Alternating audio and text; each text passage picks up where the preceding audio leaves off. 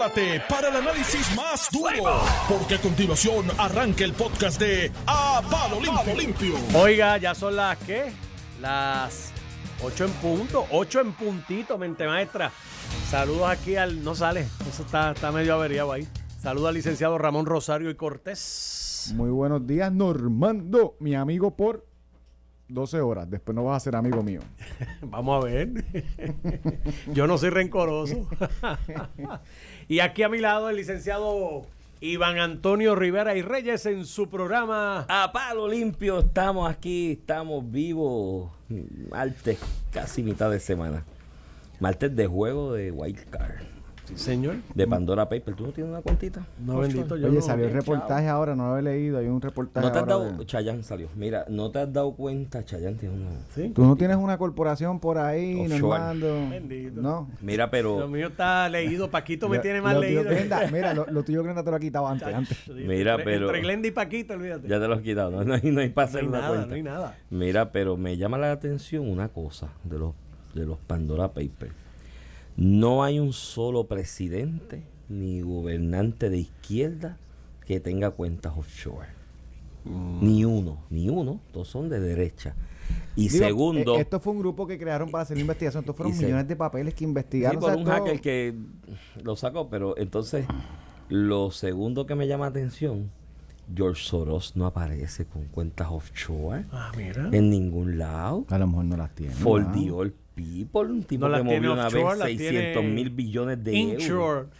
Ah, Y esas cosas, pues como que me llaman la atención, no sé, curiosidades que me vienen a la mente. O sea, que faltan personajes ahí, ¿tú crees? Bendito, mi hermano. Y digo, ¿Tú te y en el caso de Puerto Rico, te garantizo que en las próximas semanas, esto pasó con los de Panamá, ¿te acuerdas? Sí. Que eh, semanas, cada vez que aparece un nombre nuevo, una persona vinculada con Puerto Rico, así que eso pasará. Sí, zumbaron, zumbaron ya ya Chayán y creo De que hecho, hay- que como, una oficina, como, Ocean- como cuestión de eso, yo no tengo chavo para tener Que está offshore. Rafael Blanco, que fuera El de de Comisión de Instituciones, bajo- Financi- Alejandro. Instituciones Financieras era, instituciones financieras. era blanco. Pero a, a lo que voy, que, que tener una cuenta offshore, yo no tengo chavo para tenerla. No es ilegal. No es ilegal. El problema es que lo hacen para evadir contribuciones en la jurisdicción Exacto, de pero origen. explícale, por ejemplo, Es un esquema legal, pero explícale a mi tiene mamá unas Lo connotaciones. que pasa es que se hace. que no entiende lo que es una cuenta Mira, offshore. ¿Qué es offshore es una cuenta que tú haces fuera de Puerto Rico. Tú tienes un negocio. En el caso de Puerto Rico, en República Dominicana, el presidente Abinader está bregando con un tostón de corporaciones con activos en la jurisdicción en Puerto Rico, pero yo hago una corporación y la pongo a tributar y pongo su cuenta bancaria, por darte una, isla, una idea, en las Islas Caimán. Esto hace- antes se hacía con Suiza.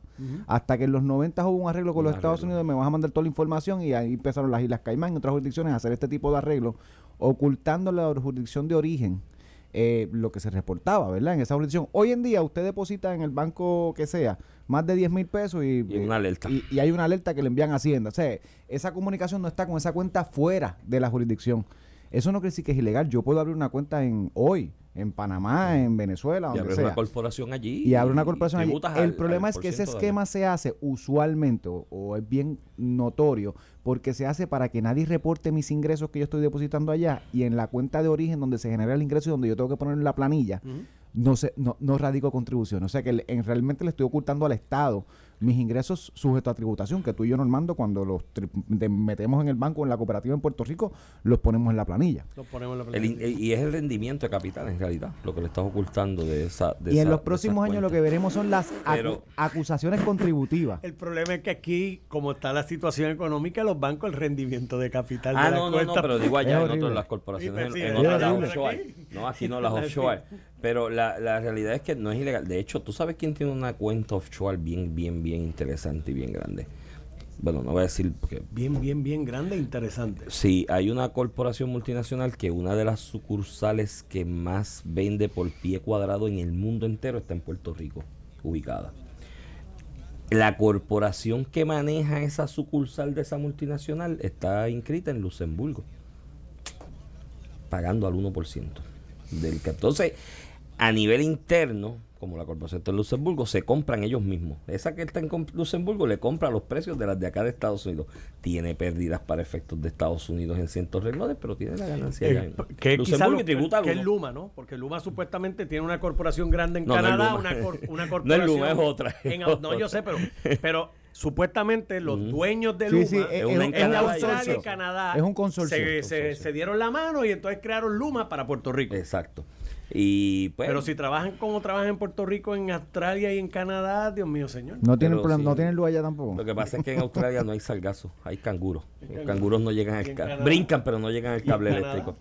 Mira, hablando sobre eso, este, el informe de Josué Colón que está detallado en el periódico bueno. Vocero. Mm, Una bien. lectura, Vocero y Nuevo Día hicieron dos coberturas bastante completas de lo que es la situación eh, de Puerto Rico. Suerte hoy. Eh, éxito, digo, éxito no. necesita. con cinco días Hoy que, mira, hoy te deseo mala suerte, que te vaya un día malo, que llueva, que truene, que se te explote una goma, todo.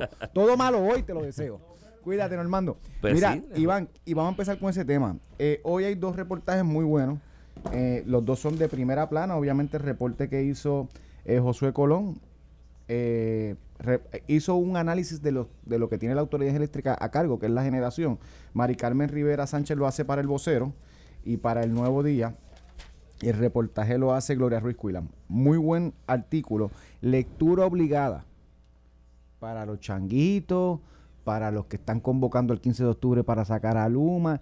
Tienen que leer esto para que se den cuenta eh, de lo que se trata eh, la ineficiencia y mala gerencia por décadas de la administración eh, de la Autoridad de Energía Eléctrica, en parte también con la responsabilidad que le toca a la Unión, a la UTIEL con esto.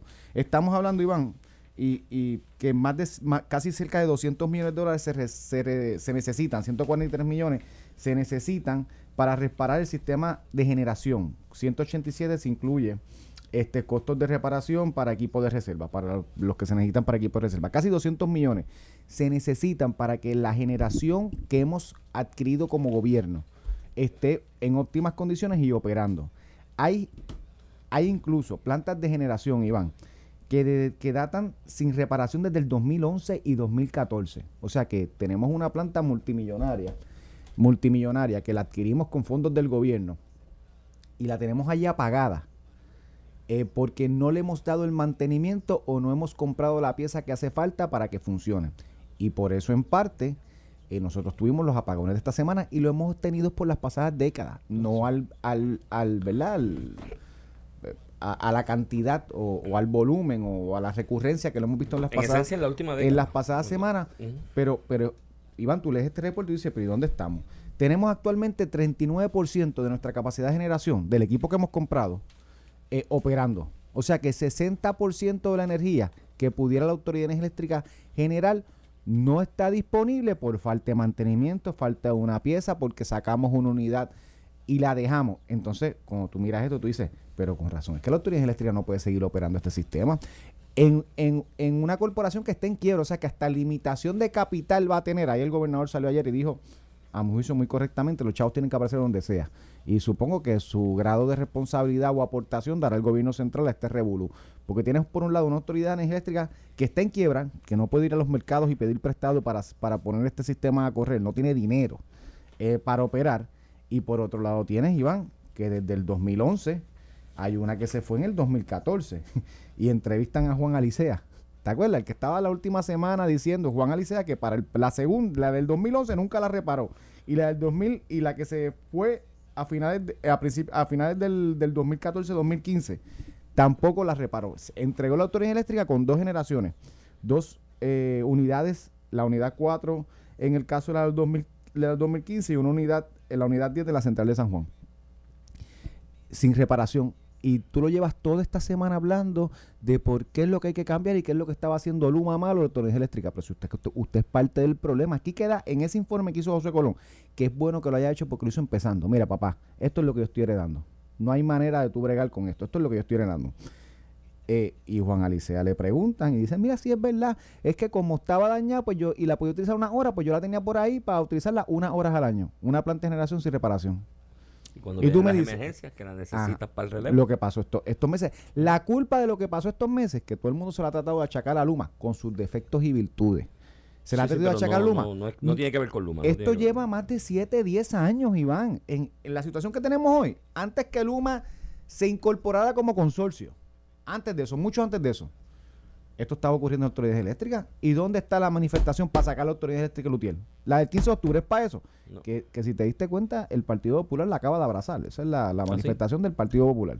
bueno, Tatito Hernández y otros líderes han, No, han- pero Tatito han- lo que dijo fue que, han hecho un llamado. que el gobernador se sentara con él para llegar a un entendido y Pero Tatito Hernández es si a un celador. entendido, él paraba la Él es marcha. celador. ¿Ah? Él es celador. No, pero puede parar la marcha, a lo mejor él se para así en el expreso y con las manos abiertas y se deténgase Y la- se se paran y, la- Ok. y las para. Pero, pero fíjate, No si sé, Tatito no- le dijo al gobernador que tomara acción rápido y que se... Claro, y bueno, la acción está ahí, hizo los cambios. Pero, Iván, después de este ¿Qué más reporte- puede hacer el gobernador? de- Ven de- acá, ¿qué más puede de- hacer el después de este reporte, dime de aquí al 15 de octubre, Y ahí hay que asignar mandarle chavito. 100 millones de pesos con la legislatura. Hay que no mandarle, ahí hay que llamar a la legislatura y que la legislatura le mande 100 millones de pesos y que haya un acuerdo que, Que está brutal. y que se hable con la Junta que de los chavitos que hay ahí guardados para pagar deuda eventualmente se saquen 100 millones urgentes porque si este país colapsa el sistema de energía eléctrica No, hay deuda que se tiene un esto tiene un efecto económico en el fisco. Cada vez que una planta se apaga, y, y Amgen, ayer hablaba con un amigo mío del, del área, Amgen estaba apagado. Y cada día que Amgen se apaga, cuatro horas que Amgen se apaga, ¿tú sabes cuánto le cuesta eso al fisco? Y tú sabes, y tú sabes por qué Amgen está como está, ¿verdad? Cuando María Amgen quería generar su propia energía y la permisología y la vaina los pararon, no los dejaron tampoco. Bueno. porque ahora, ahora hay una nueva teoría. Si tú pones placas solares, Tú estás a favor de la privatización. estás a favor de la privatización destruir el- y quieres el destruir a el- Puerto Rico. ¿sabes? Y, y estás en contra de, lo, de, lo- de, los, de, los, de los bajos intereses y a favor de los altos intereses, Pero algo así, una teoría Ri- Ricardo Santos en su exposición en la manifestación del 1 de octubre, que no puedo repetir las palabras que él dijo. de, de hecho, a- y ahí voy, la gran hipocresía. Este, la gente se ofende, depende de quién lo marchó diga. por el chat. Ah, seguro que marchó por el chat. Pero ayer con su micrófono lo que hizo fue hablar palabras sueces con personas, incluso de los medios. Sí, atacó Contra a persona. Jay Fonseca, saludos a a, él, le dijo una palabra que una yo palabra no se la que no diría se- a a nadie. nadie. Ujú. A Ferdinand Pérez y a jugando. Sí, le Es dijo porque a había, HP. porque ponían anuncios de placa solar como los tenemos tú y yo Por aquí. poner anuncios. como los porque- tiene Noti1. Porque trabajan en un medio y se promueven las compañías y ya eso es una traición a la Eso no, es promoviendo No, la no. privatización porque la gente quiere destetarse de Lutier. Pero vérate, por eso, porque es una porquería. Me quiero destetar O sea, de Lutier Tengo porque- una porquería de servicio, fastidié esto, lo dañé, quédate conmigo. No, no, no, mírate esto. Iván, ¿y dónde está la palabrota para Arturo Masol? Porque la Él tiene placas solares. placa en la red de la montaña, Arturo Masol ha hecho un proyecto genuino. Sí, de energía Muy solar. bueno. De hecho, De energía es, solar. es estandarte de los defensas de Eh, la en energía todo se- Puerto Rico ningún modelo como ese y lo empezó él hace muchos años. Ah, pues él también pues cayó. él también, que es independentista, Arturo Masol, que es, inde- Sí, sí, y que no es que necesariamente sea neoliberal y que independentista. neoliberal Según y- Ricardo Sando, ah, digo, no lo menciona porque ellos no, o sea, eso es para los que pueda pintar como Sí, de dijo dos palabras bien ofensivas. Pues hay quedarán. Hay otras palabras. El castellano es rico a la hora de. a lo mejor Ricardo Santos encuentra otra palabra para, para Arturo y otra gente. No, mira, pero eh, eh, eso, eso no- nos obliga a un tema. Porque yo escuchando a Ricardo, es que no había visto el video, sé que me lo mencionaste ayer y lo vine a ver eh, en la mañana de hoy, cuando me levanté, que estaba así preparando mi, entre el periódico y las redes para ver los temas del día. Eh, vi que el amigo Paco Valcárcel, saludos a él, porque sé que siempre que tiene la oportunidad nos escucha, lo había puesto en sus redes sociales y vi el video. Y eso me trajo a la mente, yo en el 2007 cogí una clase de marxismo, bueno, la, la clase se llamaba Elementos para una teoría social del derecho. Era una clase de marxismo con un gran eh, filósofo, eh, Carlos Pérez Soto, que fue secretario del Partido Comunista de Chile, después lo votaron porque rompió cuando empezó la repartición de puestos después del sí y el no en, Pinochet, con la salida de Pinochet. Y yo planteaba, fue mi, mi, mi, mi paper fue eso y, y saqué muy buena calificación, de hecho, excelente. Era el ejemplo, yo utilicé de ejemplo a Lautier específicamente para, para fundamentar una tesis o hipótesis respecto a que la nueva clase dominante, contrario a lo que dicen los marxistas ortodoxos, eh, de que es el, el burgués, el capitalista burgués, dueño de la fábrica y demás, que es, la, que es la clase dominante. Y yo decía que la clase burócrata es la nueva clase dominante, porque tiene agarrado por el gaznate al burgués y tiene agarrado por el gaznate al proletariado y al, y al, y al pobre también.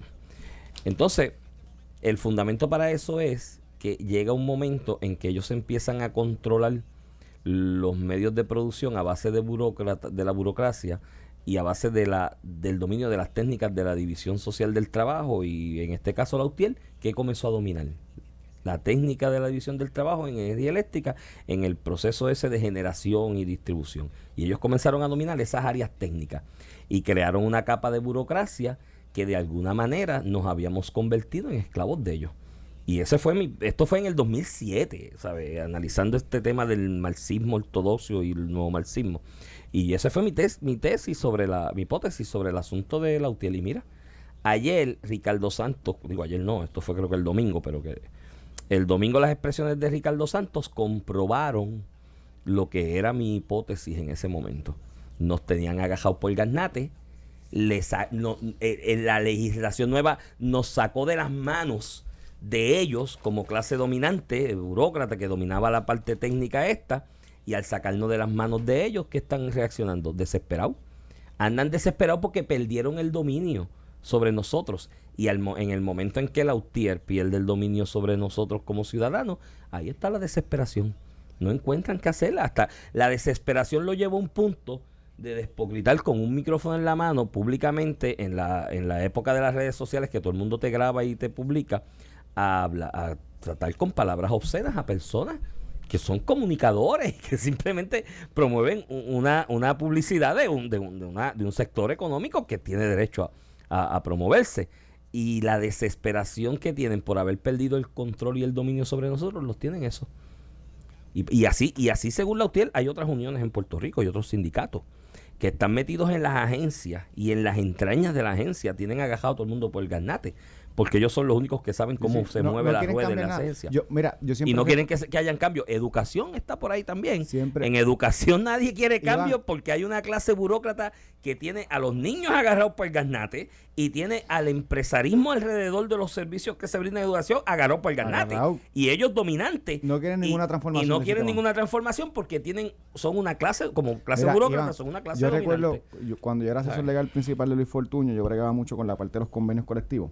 Y recuerdo la Universidad de Puerto Rico un tranque que se dio en la negociación, porque la Unión no quería o quería poner una, una disposición que prohibiera la digitalización y los sistemas electrónicos en ciertos servicios que daban empleados unionados. O sea, que si la Unión quería implementar lo que pasaba, yo soy egresado a la Universidad de Puerto Rico, que y mi esposa estudió en la Interamericana, mi esposa cogía su transcripción de crédito entrando a una página de internet se la imprimía. Yo siempre tenía que ir a la registraduría a pedir mi transcripción para lo que fuera, para la universidad, para la universidad, eran dos filas, para un trabajo, una para el papelito para pagar y la y otra para para pagar. pagar. ¿Te acuerdas? Tú fuiste también, tú fuiste para... Entonces, eh, de muchos años después, ¿verdad? Yo habi- habiendo vivido eso, ven acá y por qué ponen esa cláusula en el convenio. No, no, porque por ejemplo, si tú automatizas, eh, la, por darte un ejemplo, el ejemplo que me daba la administración, si yo, yo quiero automatizar el sistema de, de, de transcripciones de crédito para que alguien lo pueda pedir por internet, pero eso obviamente va a evitar que se te llenen unas plazas cuando se vacíen de, de puestos de carrera de unionados eh, que dependen de que la gente vaya allí a pedir la transcripción. Y digo, pero ven acá, pero ¿cuándo fue que pusimos la carreta frente a los bueyes? Eh. O sea, es que estamos hablando del servicio a los estudiantes. Habrá un empleado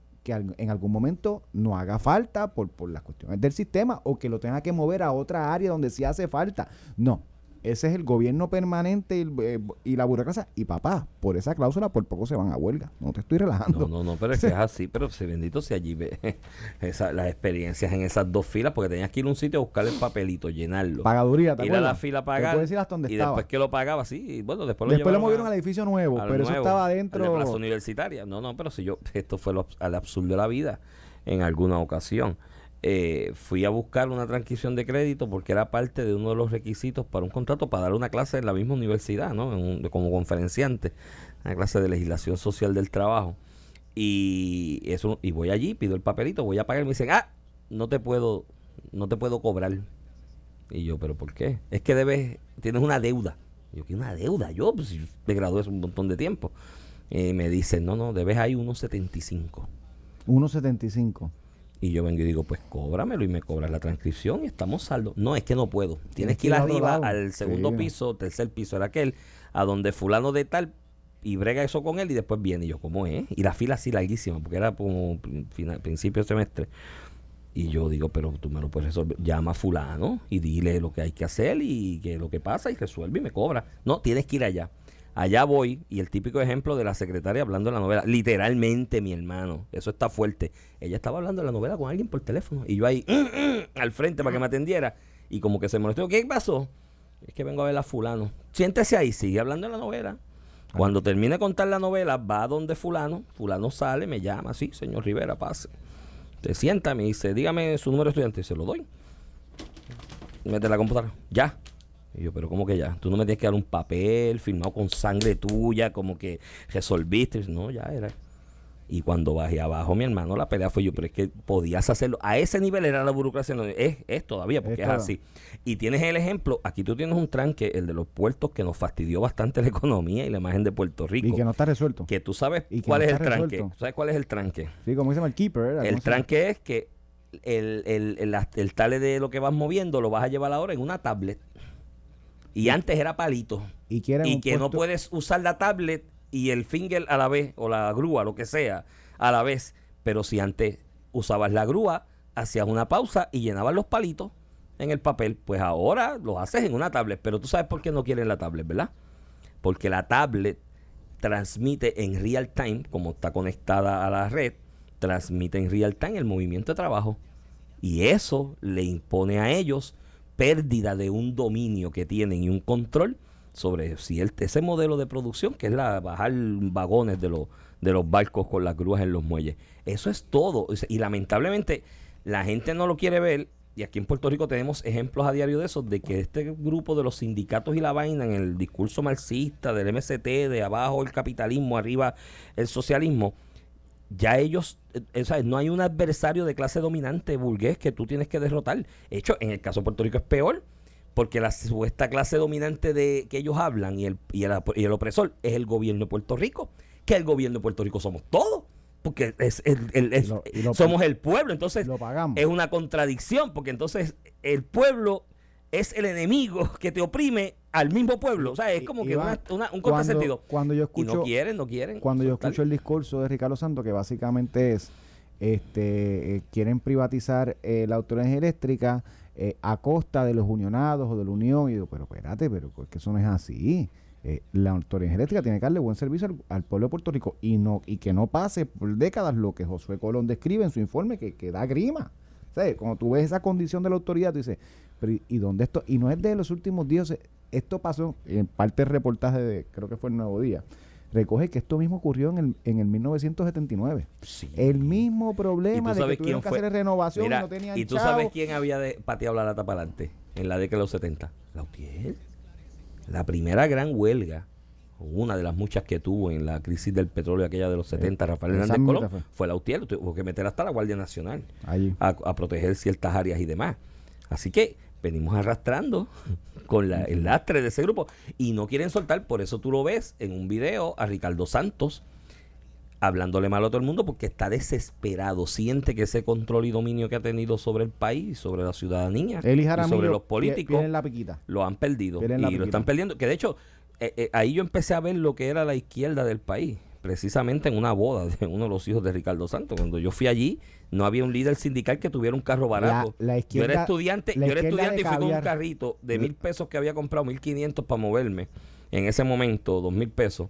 Y allí lo que había, mi hermano, de los líderes sindicales eran carros de lujo de las marcas alemanas esas que, mi hermano. Listas de caviar le dice Díaz eh, Ayuso de, en, de en Madrid. caviar, de caviar y de champán. Y, y, lo- y, lo- y los comunistas de patines Sí, sí. Mira, no, tiene- eso es lo que estamos viviendo en tienen la Rico. mención ahí, dice el, Eh, el mente maestra. Mira, Genesis Security es la empresa de seguridad y tecnología más grande de Puerto Rico. Los servicios que ofrece son de la más alta calidad y continuamente están invirtiendo para tener los mejores recursos y tecnología del mercado. Genesis Security es la división dedicada a la seguridad en la cual estamos buscando sobre 2.000 oficiales para ser parte de nuestro equipo. Para ser parte de Génesis, comunícate al 787-776-2381. 776-2381 o a empleos arroba genesissecurity.com para que seas parte del equipo de Genesis Security. Dices que lo escuchaste en A Palo Limpio. Hoy mismo sales con trabajo. El patrono más grande en Puerto Rico en este momento y sigue creciendo y con oportunidad de crecer dentro de la propia empresa. Una vez te empleas. Y mente, tenemos pausa. Cuando Vamos a la hablamos pausa. de la pausa, hablar del, del plan de ajuste eh, de la deuda. Está en el Senado. Ayer el gobernador se dio una visita eh, por la legislatura para atender a sus representantes y senadores y creo que, que la cosa pinta bien. Vamos a ver. volvemos. Vamos a la pausa y regresamos. Estás escuchando el podcast de A Palo Limpio de Noti1630. De regreso aquí a Palo Limpio por Noti 1630. Este Iván Rivera quien te habla. Acompaño, como todas las mañanas, al licenciado Ramón Rosario Cortés y Valiente. Buenos días. Mira, me escribe un, un amigo que estudió en el RUM. Dice que en el RUM es distinto el proceso de las transcripciones de crédito. Se la, Fíjate que se me- la escriben con me- Maggi me- Michael en, en- en hojas de palos de mango y ellos Cuando me, cuando me escribió eso, que también me lo escribió, es un amigo común. Pensé que me iba a decir, no, nosotros lo sacamos por internet, un app que No, tiene. Yo que pensé que me iba a decir, no, me pone, tengo que ir a registraduría. Pues eso es lo mismo mío. Ay, Dios mío. Mira, Ese es el síndrome de los colegiales. Este, me dijiste que tuvo Pierluisi con Mira, eh, ah, salió, salió en los medios ayer, el gobernador, obviamente se, apuntó- se aprobó en la Cámara, en el Senado eh, se había adelantado que había preocupaciones y se habían los votos, José Luis Dalmau había dicho eh, que tenía que trabajar la parte de los votos porque no los tenía, incluso en su delegación, que no son mayoría. Y en ese sentido el gobernador se trasladó ayer a la Asamblea Legislativa, que es algo común, yo creo que esta es como la segunda o tercera vez que el gobernador lo hace. Eh, pero específicamente para atender a su, a su delegación, tanto en Cámara como en Senado. To- todavía no estoy claro cuáles fueron todos los representantes y los senadores que fueron. Como tú sabes, en, en la Cámara unos representantes del PNP eh, levantaron preocupación con el lenguaje. Aún así se aprobó con la gran mayoría de los votos del Partido Nuevo Progresista y los del Partido Popular. Eh, pasó ahora el Senado, donde ya han adelantado que van, van a haber unas enmiendas dirigidas a especificarles eh, claramente o añadir adicional las protecciones al no recorte de las pensiones, que supongo, ¿verdad? En gran medida atenderá eh, las preocupaciones tanto de varios, varios representantes, aunque se adelanta por Carmelo Rijo que hay eh, de los 12 votos, ¿verdad? De, los de los 10 votos de la delegación del Partido No Progresista, hay dos votos eh, que siguen con preocupaciones y que todavía no se sabe si van a votar a favor. No empece esos dos votos, creo que la medida tendrá los votos suficientes, lo que demuestra por lo menos un consenso en atender la nueva emisión que hace falta para salir eh, de, la quiebra funcional, ¿verdad? práctica jurídica.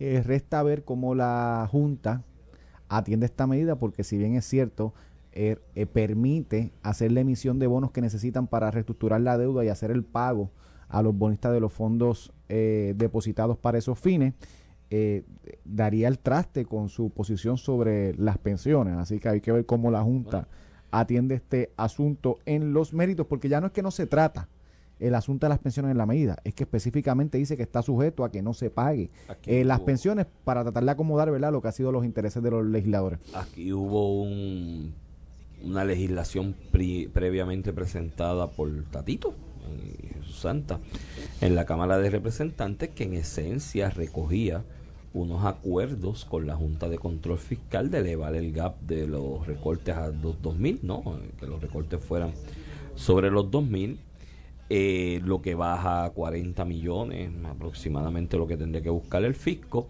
y que si la legislatura del gobierno de Puerto Rico en acuerdo identificaban esos 40 millones para en la legislación de cada presupuesto anual eh, incluirlos y que se le pagaran las pensiones íntegramente a los pensionados que la Junta no se opondría ¿ok? esa era el, eh, la legislación original ese era el acuerdo que bueno felicité yo aquí a Tatito porque ¿Qué la información que me llegó es que Tatito fue el más activo junto con el equipo también de Jesús Santa no en el acuerdo o consecución de esos entendidos con la Junta. Pero ahí se lo enmendaron porque fueron los sindicatos allá y se opusieron y que la ley de proyecto de, ¿cómo es? De la ley de, de retiro digno. que eso es infalible, que la escribieron ellos los sindicatos, esa ley la escribieron los sindicatos desde el cuatrenio anterior, querían que se la aprobaran en la última sesión del 2020, que es un disparate, ya la hemos analizado aquí, es un empastelamiento, no tiene pies y cabeza, no identifica fondos, quiere regresar a un concepto de pensiones de retiro o sistema de retiro de pensión definida, que eso también es otro disparate en estos tiempos del siglo XXI. Y se enmendó la ley y se le cambió el wording y se aprobó con ese cambio. Como quiera se reconoce la valía de la aprobación de la ley porque este es el camino para reinsertarnos en los mercados de capital. Aquí no podemos estar jugando mucho a la ruleta rusa con nuestro futuro fiscal y económico. Pasa ahora al Senado, ahora en el Senado van a hacerle otro empastelamiento para quitarle 3, 10, 12 palabras para tratar de acomodarlo. Y lo que me preocupa de todo esto, Ramón, es que al final se apruebe, pero que de la forma en que se apruebe eh, Sí, no se ha aceptado por la Junta. Se distancie demasiado de esos acuerdos ya alcanzados con la Junta y bueno, Fíjate que du- durante, durante, el Esa es mi preocupación. durante el fin de semana, como tú señalas, Tatito eh, ejerció liderato buscando que la Junta aumentara el recorte de 1.500 a 2.000 pe- 2.000 dólares o un centavo eh, eh, para arriba a acuerdo salomónico. Salomónico. Sí, sí. Y li- yo los busco, yo busco li- los 40. Limitaba, limitaba sustancialmente eh, las personas afectadas por los recortes eh, con esa medida. Si hubiese recorte en el Si, hubie- si hubiera recorte, ¿verdad? Pero los que estuvieran en exposición de sujetarlo todos los años era una po- población mucho menos. Eh, y hasta su delegación le cayó encima porque reconocía la posibilidad de un recorte. Lo que te quiero decir es que, que Tatito durante el fin de semana trató de, de, de espinear o de cambiar su discurso original diciendo, ves que yo, yo no quería nunca recorte. No, no, no. Tú tuviste que enmendar tu, le- tu ley, tu proyecto, para eliminar cualquier posibilidad de un recorte porque el, el proyecto que radicó permitía un recorte en el caso de que la legislatura no tuviera fondos para asignar. Exacto, pero contra si una legislatura en este país en un Está- presupuesto está de 10 bien, pero no puede buscar 40 tú me- millones, los votas a todos. Tú me puedes decir que la probabilidad es muy poca, pero hay una probabilidad. Casi inexistente, de hecho. Por eso, pues, sea o no, hay una probabilidad y eso es lo que yo creo que su propia delegación incluso, además de que el Partido Nuevo Progresista desde el principio y las otras delegaciones que no votaron incluso con las enmiendas, en lo que le, ¿verdad? Lo que tuvo que moverse es a de ninguna forma permitir algún recorte, que fue lo que se enmendó y yo auguro que de darse para adelante este ¿verdad? Que es que la Junta tiene que preguntarse qué yo voy a hacer, voy a seguir litigando esto por año, gastando chavos o mira, al final del día voy a aceptar lo que la legislatura aprobó. Para mí esa sería la acción eh, correcta, tratándose de que de su propuesta última a la del gobierno, estamos hablando de 40 millones al año. Vamos a ver el empastelamiento hasta dónde llega. Lo que pasa es que la, la Junta no necesariamente actúa de forma racional. Aquí los que le pueden poner presión ahora son los bonistas, diciendo, mira, olvídate de eso. Eh, y, y por aquí yo escuchaba análisis de es que que, de le quieren regalar siete, en el acuerdo, le quieren regalar 7 mil millones a los bonistas. No, eso No, es parte del acuerdo. Un billete. Eso, eso es Están perdiendo un eh, billete. eso es parte precisamente del acuerdo. Porque eran 38 millones. Si tú divides 38 entre 9, eh, digo, perdón, entre 9, entre 4, te debe dar 9 punto algo de millones. En el caso de, de los que lo compraron a peseta, porque hubo bonos de Puerto Ujú. Rico que se traficaron a peseta de valor de dólar, pierden como quiera. Sí, sí, pierden sí. como quiera. A diferencia del acuerdo con los de Cofina, que yo siempre dije con lo de Cofina, era pitches and cream para Cofina. entregamos entregamos de Porque- más tal vez. Porque Cofina sufrió un recorte, pero era un recorte más o menos, no me acuerdo ahora el por ciento, pero ciertamente estaba sobre el 25%. No, no. que eh, fue más o menos Perdóname, yo creo que estuvo cerca del 90%. Por eso. Entonces, si, si yo compré a peseta y me lo dan a 90 chavos, mi, mi, mi, mi dólar de, de la inversión, gané. Pues esa fue la apuesta que tú hiciste. Entonces Por todos los días iban. Algunas veces hay gente que se dedica a comprar un carrito en Florida, lo trae aquí, lo vende con margen. Ese- de eso Y se trata el este mercado. aspecto, en ese aspecto, ahora en esta última parte del ajuste, que es lo de las obligaciones generales, ¿no? que eran los que estaban protegidos por la constitución de Puerto Rico. O sea, la constitución Se de Puerto Rico ahora sirve para empastelar también. Bueno, pero no- En el empa- fíjate, el no. empastelamiento, en vez de usar hoja de plátano, el que está haciendo el Senado ahora, en vez de usar hoja de plátano en el empastelamiento, que usen impresiones de la constitución, Iván, porque Iván, tú- sirve para empastelar Tú también. dices, tú dices que ahora la constitución no vale, pero, pero si desde el 2016 tenemos una Junta de Supervisión Fiscal, léete la constitución y léete promesa. Y tú te vas a dar cuenta que la constitución no vale. No, no, pero que esos que compraron bajo el palio de la Constitución, Ah, bueno. incluyendo la última emisión, aquella 3 mil millones que rompió récord de la emisión de, de bonos chatarra más grande de la historia de la humanidad. Y allí estaba Amelba con la campanita clan, clan, clan, clan, clan, clan, clan, clan, clan, clan, clan, clan, cuando abrieron en Wall Street y, y Ah, ah, los tiraron a Mondongo. A 8.25 por, a, a 8.25%. No, ahora, hicimos ahora les esa vale, emisión. ahora les vale menos. Hicimos esa emisión. Ay, mamá. Pero entonces, pero, Iván, yo creo que son buenas noticias. Creo que el gobernador ha utilizado la situación no solamente para mover su agenda eh, y lograr este plan de ajuste de la deuda, sino para demostrar liderato. En la medida Claro. ser, y, y- y yo estuve en Fortaleza un- unos tiempos también. En la medida que tú mueves al gobernador a la Asamblea Legislativa, a hablarle directamente a su delegación y salen buenas noticias y todo pinta eh, Pichi este, sin coger el fotuto, ¿verdad? El teléfono y llamar a alguno en particular, eh, tú estás proyectándote como el líder del partido y ha logrado eh, lo que sin lugar a dudas será una victoria a corto plazo por lo menos, ¿verdad? Queda restar, queda, queda por ver lo que hará la Junta de Supervisión Fiscal con esta medida particular que sin lugar a dudas ha costado mucho capital político. Así que nada, este, vamos a ver qué pasó durante el día de hoy. Tenemos que estar pendientes. Eh, mira, hay otra noticia ahí. Refirieron a. Tenemos a al FEI. Uno a ética gubernamental y otro al FEI por unos referidos que hicieron dos representantes del Partido Popular, Héctor, Ferrer, y, Estrella, Martínez. Eh, esto surge de una, aparentemente hay una querella contra alguna propiedad del ex alcalde de Santa Isabel. El famoso Aquarium eh, frente al maleconcito allí. Interviene con la zona marítimo terrestre también es, ¿no? Y otros señalamientos se, se, da, se da por algo de una construcción, yo no, recuerdo el contexto. Sí, pero era algo de, de, de unas violaciones alegadas, ¿no? En la querella respecto a regulaciones ambientales que están bajo la jurisdicción del Departamento de Recursos Naturales.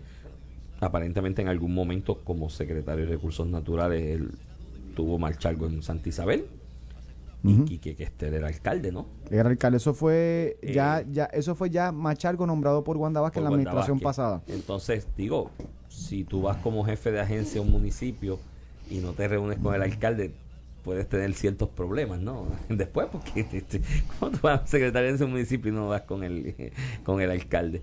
Eh, aparentemente, pues, hay los legisladores están imputando que eso ahí se violaron eh, artículos de la ley de ética gubernamental y pero que una influencia indebida pero olvídate que estaba ejerciendo Quique que olvídate los legisladores los legisladores están politiqueando. O sea esto el Ferrell y, Estrella tienen que hacer su trabajo digo politiqueando están haciendo política verdad están fiscalizando. Ellos refieren al se ven hasta bonito a justicia investigate esto que esto puede ser un traqueteo. Esa parte hasta la entiendo es lo que hacen los legisladores verdad y se supone que una investigación en integridad pública y de justicia sale ese referido a ética gubernamental y al FEI. Ahora la pregunta es alguien oyó lo que se dijo en esa reunión. Mira, Iván, y aquí es que yo voy.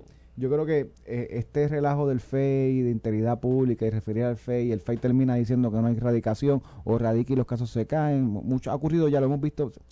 Ha perdido el impacto un referido al fiscal especial independiente en parte cuando el Departamento de Justicia se quiere cubrir de verdad de, la presión mediática. Mira no yo mandé a que evaluaran. Porque después de todo lo que hace el departamento de justicia con este referido, particular que son los fiscales verdad que están están asignados verdad uno piensa en el secretario pero esto lo firman fiscales usualmente. Este usualmente digo por, por, porque hay un caso en que no lo hicieron que no lo quisieron firmar que fue el caso del famoso chat eh, lo firmó la secretaria de justicia entonces, eso nunca había pasado, eso lo firman siempre los, los fiscales que investigan de integridad pública. En aquel caso parece que los fiscales no se atrevieron a, decir que había imputación de delito, lo que era una barra basada, y lo tuvo que firmar la propia secretaria, eh, quedando en ridículo, pero eso es otro tema para otro día. Eh, pero en este caso particular lo firman los fiscales de, integridad pública y lo que hacen es recomendar al FEI, mira, yo te recomiendo que asignes un fiscal especial independiente para que haga una investigación más profunda, ¿verdad?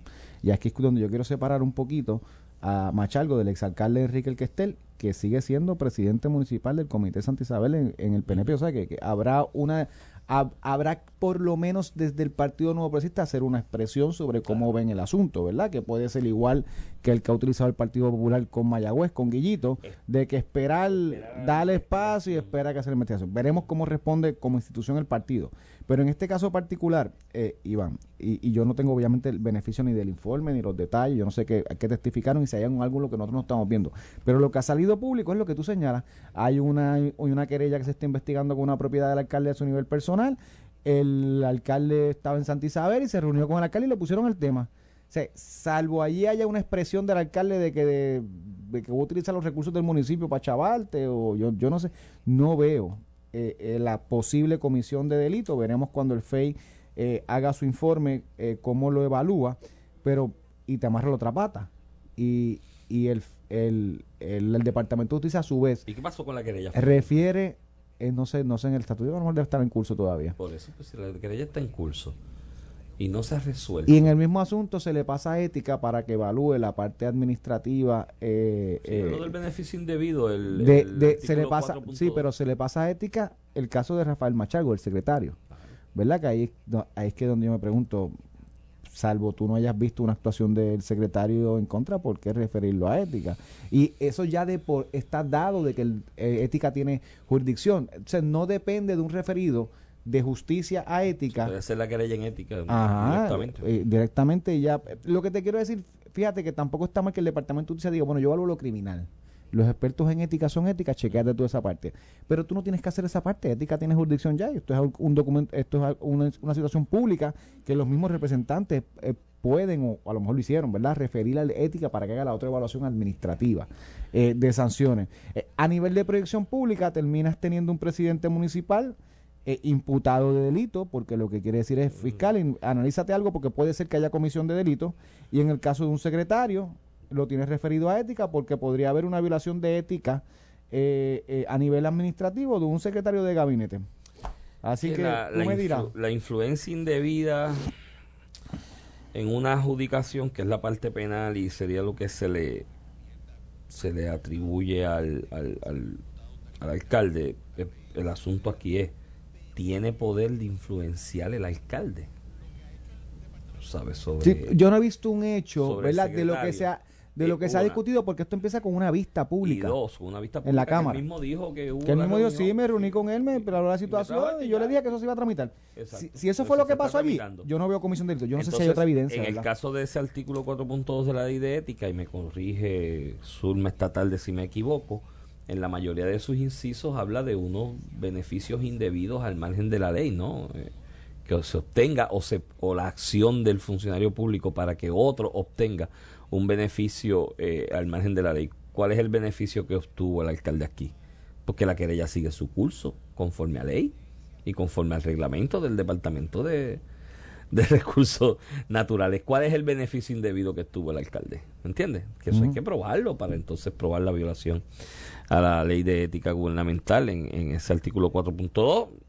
No sé, estoy tratando de pensar cuál, cuál es el porque es que ahora mismo, con los hechos de lo que se ha dicho públicamente, yo no he visto el expediente, obviamente, pero de lo que se ha, traslucido públicamente, ¿cuál es el beneficio al margen de la ley? Porque es que, o sea, ¿cuál es el beneficio que tiene el alcalde si, si la querella se sigue tramitando conforme a la ley y conforme al reglamento interno del Departamento de del Departamento de Recursos Naturales? Así que me tienen que probar esos elementos. Ahora mismo no lo veo, no lo veo.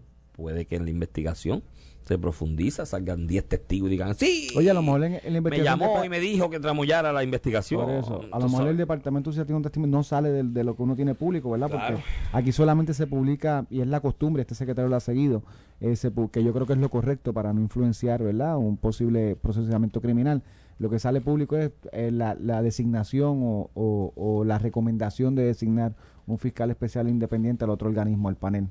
Así que veremos cómo corre esa, pero sin lugar a duda Iván dará eh, de qué hablar porque para efectos prácticos tienes eh, eh, una persona referida que tiene su presunción de inocencia, que por lo menos lo que yo he visto públicamente no, no, no de verdad que no, es, veo cómo es difícil si uno ha visto el expediente. Uno comenta aquí a base de los hechos públicos. Yo creo que la responsabilidad de los legisladores en este caso el Junior y como es Estrella Estrella Martínez. Estrella Martínez creo que la si vas a ser el referido por, contra, por lo menos para la, la, la, opinión pública y la discusión pública sobre el tema, da más detalle.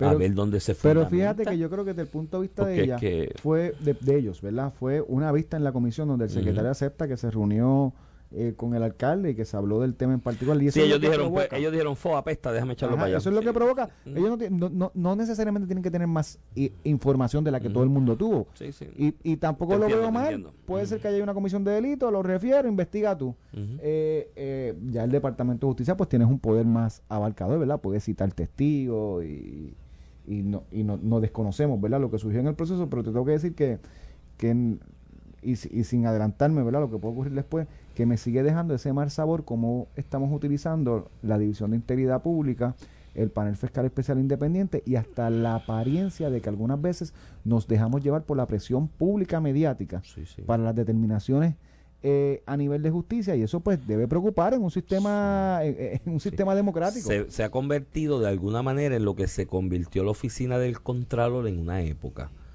que todo el que quería eh, meterle una picada de ojo político electoral a alguien mandaba algo al contralor el contralor hacía una expresión, un informe, lo publicaban, todo el mundo lo agajaba, lo reproducía y, al final del camino no se probaba ningún tipo de delito ni nada por el estilo, pero le diste la picada de ojo pero, electoral al que fue. Y, el sistema, y al contrario eso le ha costado. ¿Tú sabes por qué? Mm. Todos los meses el Contralor publica hoy informes con señalamiento. Y nadie les hace caso. Nadie les hace caso. Porque se convirtió en chacota. Porque se convirtió en chacota. Ya perdiste. Como tienes 25 informes con que si este revuelo, que si el otro, con coñoñerías que no terminan en nada. Hoy en día. Y me preocupa. Los informes del Contralor no tienen ningún efecto Y me preocupa- en la discusión pública. y me la gente los da como pues más de lo mismo. Y me preocupa que se pase lo mismo con la figura del FEI, que está bastante criticada en estos días, pero sus críticos no analizan qué pasa antes de que la cosa llegue al FEI.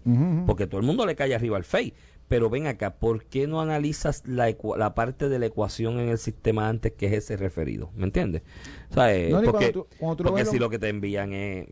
Y cuando lo ves Digo, y, yo soy a favor de que haya reformas en el FEI. Yo creo que no debe ser los fiscales Yo soy, defensor, especiales yo soy independientes. defensor de la institución, que tiene que haber enmiendas. Tiene que haber enmiendas en, el y en proceso. todas las y instituciones. no debe ser, no debe estar sujeto únicamente a la facturación por hora de parte de los que son los fiscales, no, que van a actuar como fiscal presidente independiente. Y debe haber muchos panelitos, no o banca de talento, por decirlo alguna porque el panel de jueces evalúa y refiere. Eh, o designa, pero para la designación debe haber muchos panelitos de muchos abogados, no tan solo el grupo reducido que Fíjate. está, especializados en distintas áreas. Tú dices, este caso es de esta materia o esta disciplina, va para Va este para para, este grupo, o va para este otro, y que lo hagan a sorteo entre ¿Sabes, ese grupo. sabes que, Iván, que y yo- eso es una reforma para el FEI. Pero Y- yo, y- yo defiendo la, la necesidad de la institución del FEI, que tiene que tener cambios, debe tenerlos. Y Pero también esto de que se usa el FEI para darle picadas de ojo a todo el mundo. Voy a mandarte al FEI. Ay, y ya llega un momento en que Pero tú dices, a ti no te han un FEI. ¿me El entiendes? filtro O es justicia. Ahí es que está. El FEI le llega el referido, tiene que verlo. Pero el filtro que se hace para evitar eso es el Departamento de Justicia. Algunas veces yo no lo veo. sí, Eh, esa y, justicia debe referir en los y al casos donde FEI, y lo otro, al FEI, hay que asignarle recursos. Eh, ¿Por qué? Porque el problema del FEI es que refieren ahora al de Santa Isabel como está el leguillito y por falta de recursos estarán 6, 8 meses Investigando. investigando. eh, puede estar puede tener dos periodos de 190 90 días y después lo que termina el informe. Claro. Eh, llegas al punto que no atiendes con celeridad la claridad que debe tener el pueblo de Puerto Rico. Mira, ahí no había nada. O mira, y puede ser que haya algo. Pero pues, Bueno, bueno, con eso nos despedimos. Nos escuchamos mañana aquí en Apalo Limpio. Manténgase en sintonía que por ahí viene sin miedo. Esto fue el podcast de Palo Limpio de Noti1630. Dale play a tu podcast favorito a través de Apple Podcasts, Spotify, Google Podcasts, Stitcher y notiuno.com.